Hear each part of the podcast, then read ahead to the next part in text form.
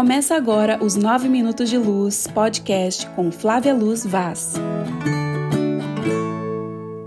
Estamos começando agora nosso 9 Minutos de Luz, mas quero dar um beijo para todo mundo que está aí comigo e realmente dizer que eu fiquei muito, muito, muito assim atenta a esse encontro de hoje, porque assim, se alguém me perguntasse qual assunto que eu considero assim um dos mais importantes para serem abordados para qualquer faixa etária, mas principalmente na infância e na adolescência, eu diria que é o assunto da ansiedade. Entender o que é isso, entender o que fazer sobre isso. E no nosso encontro de hoje eu quero fazer assim um mapa muito pequenininho, mas para te dar algumas ideias daquilo que eu entendo que são coisas importantes e práticas que assim que acabar esse nosso encontro você já pode colocar em prática, tá? Compartilha com outras pessoas, comenta, é muito importante para mim, para que eu possa criar conteúdos, para que eu possa fazer coisas que realmente vão ajudar, que vocês compartilhem aquilo que vocês estão pensando, se está dando resultado, se está ajudando, né? Se os assuntos estão sendo interessantes, tá? E eu quero te agradecer já desde já por estar colaborando na construção desse projeto comigo aqui, tá bom?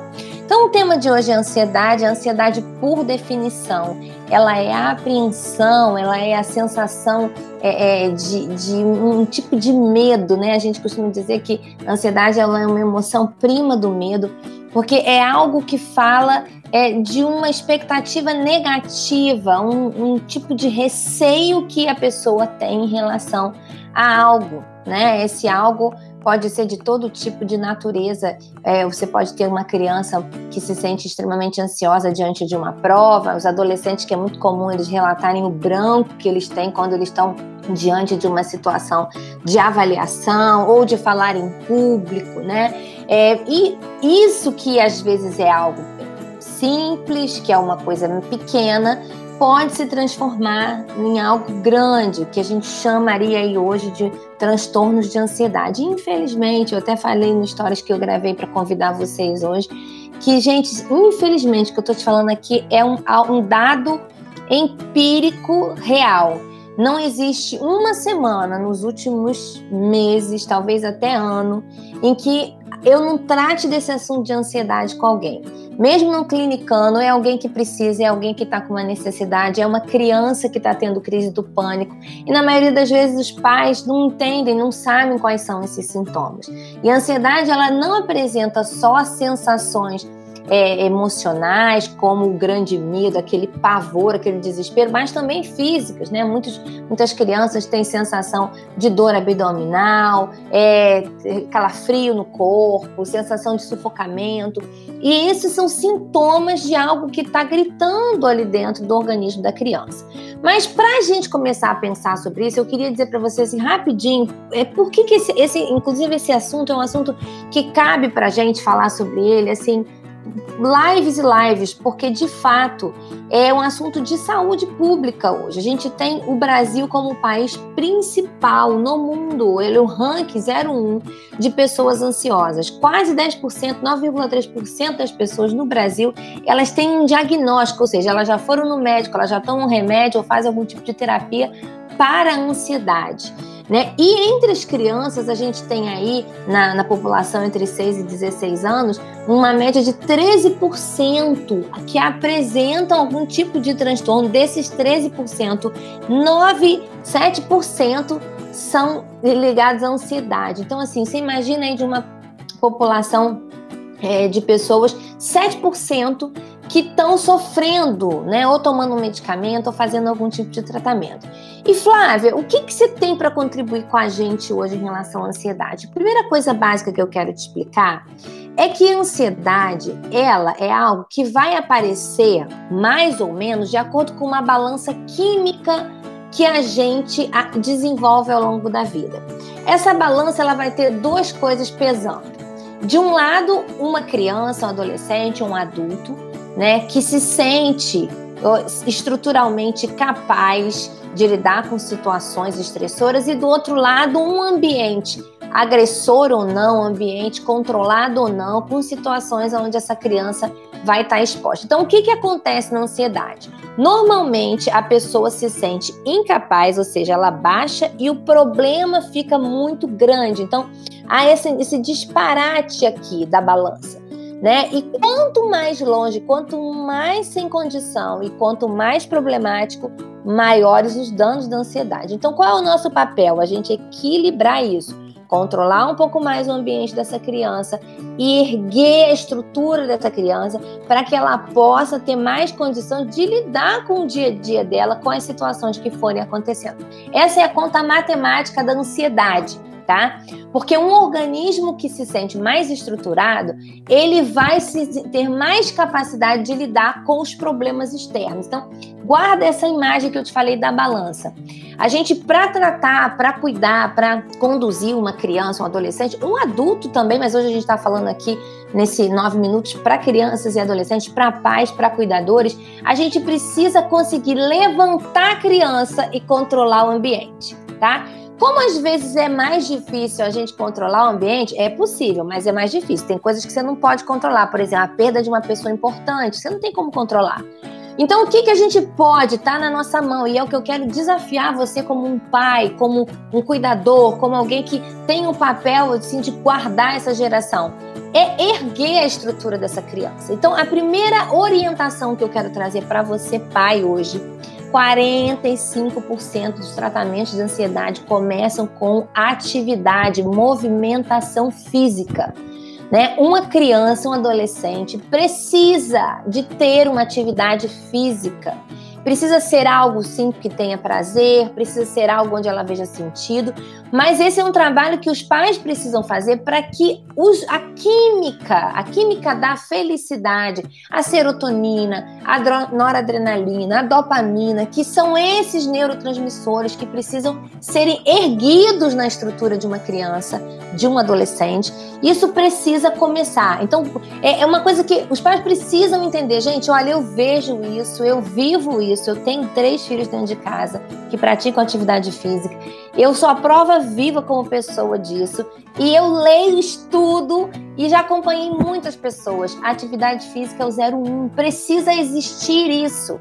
Quando você ergue a, a movimentação física com disciplina, com rotina, você tem uma. levanta, começa a erguer a criança, você começa a erguer o adolescente. Né? Você não está falando nem de terapia ainda, você não está falando de. Você está ainda aqui na movimentação física. Então, tratamento de ansiedade 01 é movimentação física e criar um caminho, criar um. Se, se não gosta de um esporte coletivo, um esporte individual, se não quer um esporte, um momento de lazer em família, que o pai, que a mãe, que alguém vai fazer junto, mas precisa acontecer.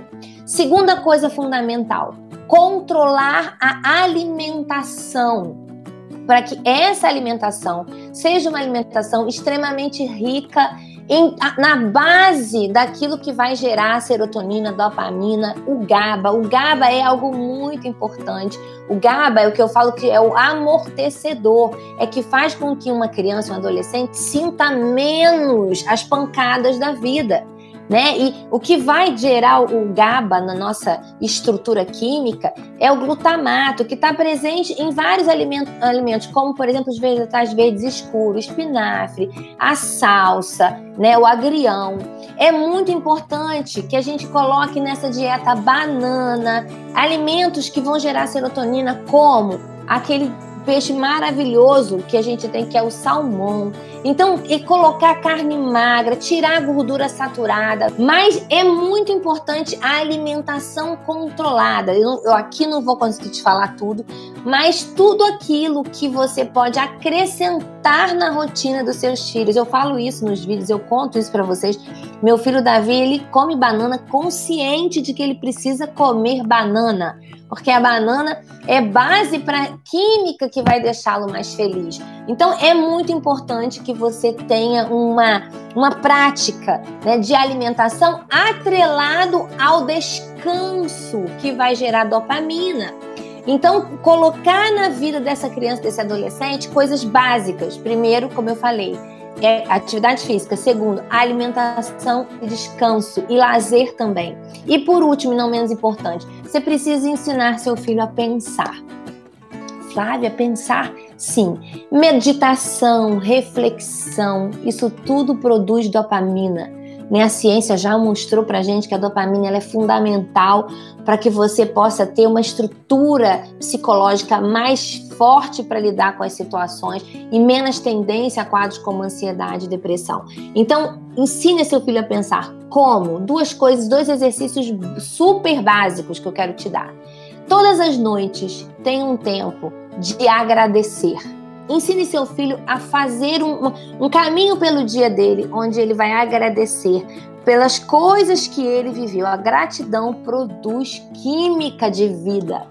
Então, ensinar isso, a olhar para a vida, agradecer porque eu tive casa, cama, isso tudo aconteceu na minha vida, é ensinar o seu filho a pensar. Segunda coisa nessa, nesse ensinar a pensar aqui, você precisa ensinar seu filho a olhar as situações de problema na vida como uma oportunidade de aprendizado. Então, se ele teve um problema na escola de bullying e aquilo pode acabar com a vida dele, você vai deixar ele chorar. Mas assim que você tiver a oportunidade, você vai perguntar para ele, filho, o que, que a gente aprende com isso? O que, que a gente pode aprender com isso?